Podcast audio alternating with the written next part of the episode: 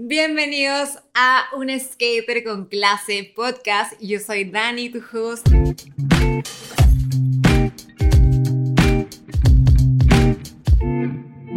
El día de hoy vamos a hablar sobre cómo la hippie más skater de todas terminó volviéndose una experta en marcas de lujo. Mi sueño desde que decidí estudiar diseño de modas siempre fue hacer una maestría en el Instituto Marangoni de Milano. El Instituto Marangoni tiene diferentes sedes, pero yo soñaba con Milán, con Italia. Sentía que Italia me estaba llamando. Vi los programas que tenían disponible y con lo que tenía en mi mente, con mis conocimientos, con mi cultura, creía que para ser exitosa en el mundo de la moda tenía que ser una marca masiva, una marca fast fashion o, o algo así. Porque en Perú, en el 2015 que decidí ir a estudiar, no había cultura de lujo en Perú, no teníamos ni una sola marca de high fashion. Entonces, nada, pagué mi tuition y de la nada un día me llegó un mensaje de la gente de Marangoni y me dice, necesitamos hablar contigo por videollamada. Y yo nerviosa porque siempre el tenemos que hablar contigo o el tenemos que hablar siempre tiene una connotación negativa, entonces me moría de miedo y tuvimos la reunión y me dijeron, bueno, la maestría esta de consumo masivo no se va a abrir porque tiene muy pocas alumnas, así que puedes decidir ir el próximo año y te guardamos lo que ya abonaste o te damos la posibilidad de que elijas cualquier otra de las maestrías que tenemos y te devolvemos un 30%. Me devolvieron 3.000 euros y terminé eligiendo una maestría que costaba, creo que la que había elegido costaba 28 y la que terminé eligiendo costaba 31, así que podría decirse que se ganaron 6.000 euros, tres de los que me devolvieron y tres de lo que costaba más la maestría. Terminé decidiendo por Administración de Marcas de Lujo, Fashion and Luxury Brand Management, era la maestría más popular de la escuela, así que dije, bueno, si es tan popular, por algo debe ser. Era tan popular que tenía tres salones en mi año y me han contado que a veces hay incluso cuatro salones. Eran dos de inglés y uno de italiano. Si vamos a hablar de lujo, tenemos que empezar diciendo que el lujo es relativo. Lo que es lujo para uno no lo es para otro. Para uno puede ser un lujo la salud, tener a tu mamá con vida, poder trabajar de lo que te guste. Para otro puede ser comprarse, no sé, una cartera de Louis Vuitton y para otro quizás no, sino una de Hermes. El lujo depende de quién eres y de lo que representa para ti. Hay gente que no consume lujo como ropa o accesorios, pero sí consume lujo como comida, va a restaurantes carísimos o viajes carísimos o se queda en hoteles de lujo pero no se compra ropa. Le gusta, por ejemplo, si en el cine hay asientos VIP, se va al asiento VIP. Lujo es relativo, no solamente ropa y accesorios como la mayoría piensa. Yo soy de las personas que creen que para entender el lujo hay que experimentarlo. Hay un montón de personas que dicen, las personas que usan lujo lo hacen porque quieren aparentar, porque quieren pertenecer a cierta clase social, y los juzgan y los señalan y esas personas se sienten superiores porque ellos no consumen lujo y sientes que los que sí consumen lujo, sobre todo en, cosas materiales, no tanto en servicios, y dicen, no, si te vas de viaje y tu viaje es carísimo, todo bien porque es una experiencia, pero si te compras algo, no porque es algo material. Cuando el comprar lujo no es algo material, el lujo va más allá del dinero, el lujo es una experiencia completa. Por ejemplo, cuando vas a Louis Vuitton te dan champán, te atienden por tu nombre, es todo lo que representa, ¿no? Si me siguen de otras redes que he tenido algunos problemas con accesorios que he comprado y la marca se asegura de cambiármelos, de reponerlos, tiene ese respaldo de calidad que tanto nos encanta. Es como comprar tranquilidad, ¿no? Mientras en otro lado te comprarías algo y tiene un problema y te dicen, no, ya se acabó la garantía, chao, acá no. Bueno, también tiene límites, ¿no? No es como que puedas hacerle lo que sea el producto y te lo van a cambiar dentro de todos los límites, en verdad la atención es súper buena. Lo que tú usas a la hora de vestir depende de cómo eres como persona. No depende de tu estado financiero. Cómo te vistes y las cosas que eliges en el día a día son parte de tu estilo personal. Una persona con dinero puede decidir vestirse sin, sin ningún logo ni nada, con un lujo silencioso o sin ningún tipo de lujo y gastar en otra cosa, o una persona con dinero puede decidir llenarse de logos y de bling blings, de brillos, y eso no la hace más ni menos. Eso es simplemente los gustos que tiene esa persona, y eso es lo que hay que entender. A mí me gustan los logos y los bling blings, No, no me gustan, pero no los juzgo. Creo que tenemos que dejar de criticar a las personas por su forma de expresarse a través de la ropa y accesorios. Y eso me molesta mucho. No me puede gustar una tendencia o el estilo de una persona, pero yo no me van a escuchar diciendo nada porque me encanta que la gente se ponga lo que se quiera poner. Me encantaría salir a la calle como en Milán o como, no sé, en Austria, que la gente es locaza con lo que usa y nadie los está mirando. Y acá hace poco una polémica porque la gente juzgaba a las chicas que se ponían short de jean y topsito negro. By the way, yo creé esa polémica, o sea, no la creé porque salía hablando mal, sino porque la chica que terminaron cancelando se inspiró en un video que hice yo. La primera persona que habló de short de jean y topsito negro en TikTok fui yo. Lo que quería llegar con ese video, quería motivarlas a que no sean tan básicas, no porque tenga algo de malo, sino porque me encantaría que la gente se sienta libre de expresarse. ¿Y cómo se va a sentir libre de expresarse si la juzgan por usar ropa básica? O sea, ¿ustedes creen que la gente se va a poner cosas locasas si la juzgan con algo tan basic? Creo que solamente hay dos formas de ingresar al lujo. Y una es por tu cultura y la otra por experimentación personal. Cuando me refiero a tu cultura, me refiero a que viene del sistema de la sociedad en la que vives. Por ejemplo, en Italia esto es algo completamente cultural, está de hace años, de años, de años, como lo es para los peruanos la comida. La comida para nosotros es súper bien recibida y no nos importa pagar muchísimo dinero por ir a restaurantes súper top. Tenemos los mejores restaurantes del mundo y la gente dice, sí, pago con todo. ¿Y por qué sí pagar comida y no pagar un accesorio o una prenda. Porque si juzgar, sí, eso está bien y eso está mal. Para ti, comer es una experiencia. Para otra persona, escucha, sí, comes, pero se acabó la experiencia. Prefiero algo que me va a durar años de años de años, que lo puedo pasar a la siguiente generación. Yo creo que los dos son válidos. Y si también has decidido no experimentar el lujo, también es válido. Fuera del lujo, creo que tenemos que tener inteligencia financiera y no tratar de acceder a estos productos por impresionar a los demás. Eso está completamente errado. Creo que hay dos tipos de personas que juzgan el lujo. Primero están las que no tienen el dinero suficiente para experimentarlo y juzgan y miran a las personas y les señalan y se sienten superiores y dicen, tú, ¿cómo es posible que gastes en eso? Y no entienden. Y el segundo grupo son personas que quizás sí tienen el dinero, pero son mucho más reservadas a la hora de gastar y critican a todos los que no son como ellos. Y no entienden por qué estas personas gastan y viven en abundancia.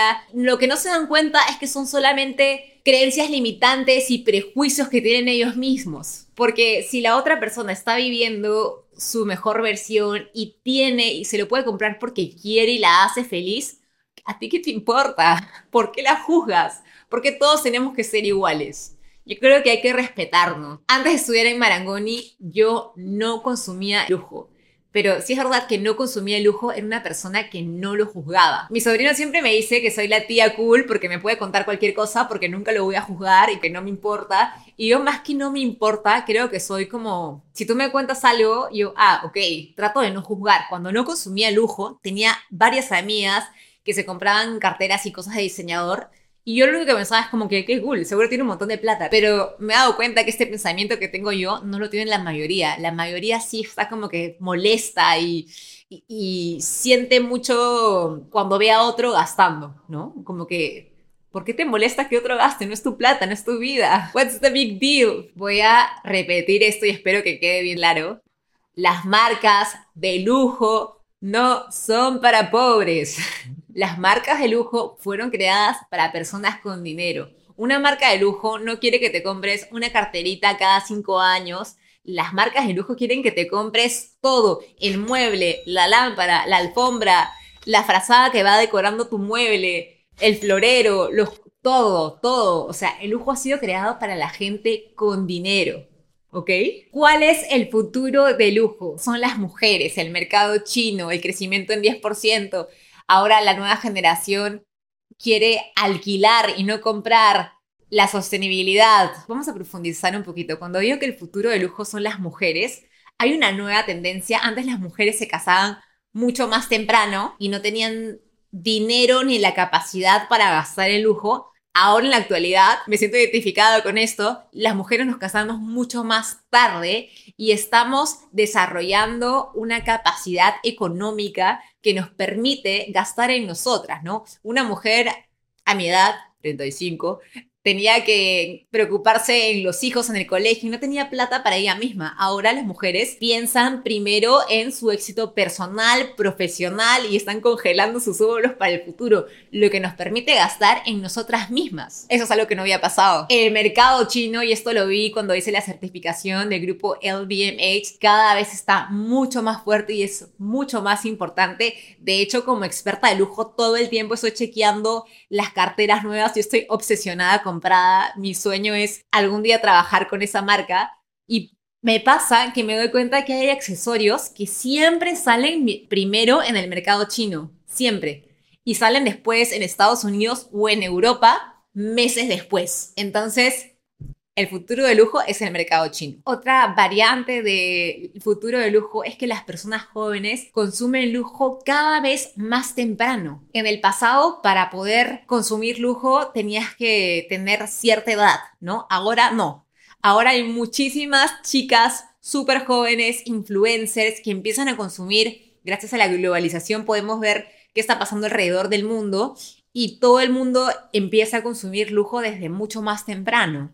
¿No? Antes era como, yo me acuerdo que cuando era más chica no tenía tantas amigas o tenía una o dos amigas que usaban lujo y ahora siento que las chivolas, como que todas tienen, ¿no? Como que se ha bajado la edad para usar el lujo. Cada vez más los consumidores están interesados con los valores y con la sostenibilidad de las marcas. Solía pasar que la gente compraba simplemente, ah, es Chanel, es Louis ok, lo compro, no me importa. Pero ahora la gente no, la gente quiere asegurarse que esa marca está siendo sostenible, que le está pagando lo justo a sus empleados, que se está tratando de hacer lo máximo posible para cuidar el planeta. Entonces, esto está cambiando el lujo directamente porque las marcas, así no quieran hacerlo, tienen que volverse sí o sí más sostenibles porque si no, la gente ya no las va a consumir. Hay una tendencia súper fuerte a nivel global porque las consumidoras, sobre todo la nueva generación, ya no está interesada en comprar un artículo de lujo y quedárselo toda la vida.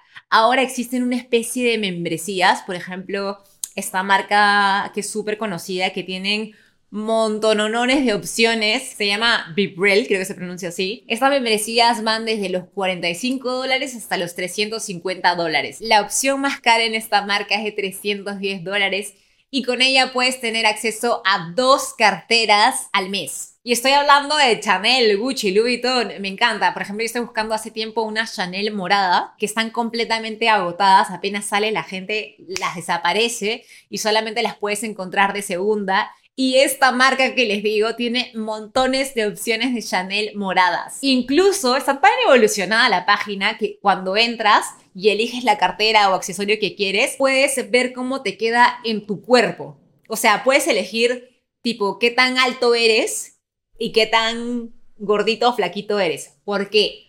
Porque, por ejemplo, hay carteras que las cruzadas, las de pita larga, que a los cuerpos chiquititos les quedan fatal, ¿no? Una cartera como que te queda muy larga la pita, puede ser muy gordita y tú estás muy flaquita y se ve desproporcionado, entonces te permite visualizar más o menos cómo te quedaría a ti, ¿no? Porque a todos no nos luce igual. Una misma cartera no le va a lucir a una de un metro noventa que una de metro cuarenta, entonces me parece súper top. Si hablamos de lujo, tenemos que hablar de lujo silencioso el lujo silencioso siento que cada vez está tomando más protagonismo. Por ejemplo, la marca The Row, que es una marca sin ningún tipo de logo, que tú la ves en la calle y no tienes ni idea, es muy difícil de reconocer salvo que seas un conocedor. Cuando hablamos de lujo, tenemos que entender que el lujo no son solamente ropa y accesorio. El lujo también son carros, el lujo también son hoteles, jets, aviones, cruceros, arte. En mi opinión personal, creo que el lujo es relativo, depende de cada uno. Yo siento que es un lujo poder trabajar de lo que me apasiona. Siento que es un lujo poder decidir hoy día quiero hacer esto, quiero hacer lo otro. Para mí el lujo es sinónimo de libertad y de lo que representa. Esa sensación de paz, de tranquilidad, ¿no? Es como comprar sensaciones, porque por más que compres un objeto material, no es ese objeto material, es lo que representa para ti y la sensación que te transmite. Creo que tenemos que dejar de juzgarlo y si no lo entendemos, simplemente no opinar, ser neutrales, ¿no? No poner una connotación negativa y creernos superiores porque no lo consumimos cuando no lo hemos experimentado y no lo entendemos. He tenido muy pocas malas experiencias, contados con los dedos de una mano y me sobran dedos. Uno fue cuando se me rompió un zapato que se volvió viral y al final me lo cambiaron y me devolvieron la plata, pero el vendedor no obró muy bien. Y después de eso, bueno, tuve otra mala experiencia que también la conté en Valenciaga, que fue que le pregunté al vendedor, que yo creo que era peruano, porque cuando me habla en español me, me habló con el acentito que tenemos. Y le dije, oye, ¿dónde puedo pagar el tax free? Y me miró horrible. Pero un empleado no representa toda la marca, ¿no? Y no por eso dejaría, bueno, Valenciaga jamás voy a comprar, pero si hubiera pasado, no sé, en una marca que me encanta, por ejemplo, en Prada, si alguien me hubiera tratado mal en Prada, no diría, ah, es culpa de la marca y nunca más voy, porque es un empleado, o sea, puede pasar en un restaurante, puede pasar en un hotel, puede pasar en cualquier lado. Entonces creo que tenemos que dejar de estigmatizar el tema, relajarnos más y ser más abiertos, ¿no? Entender que si la gente lo hace es porque quiere y porque puede. Estoy convencida que el lujo va a ser cada vez más consciente. Aunque no lo crean y jamás lo hayan pensado de esta forma, siento que el lujo es mucho más bueno para el planeta que el fast fashion.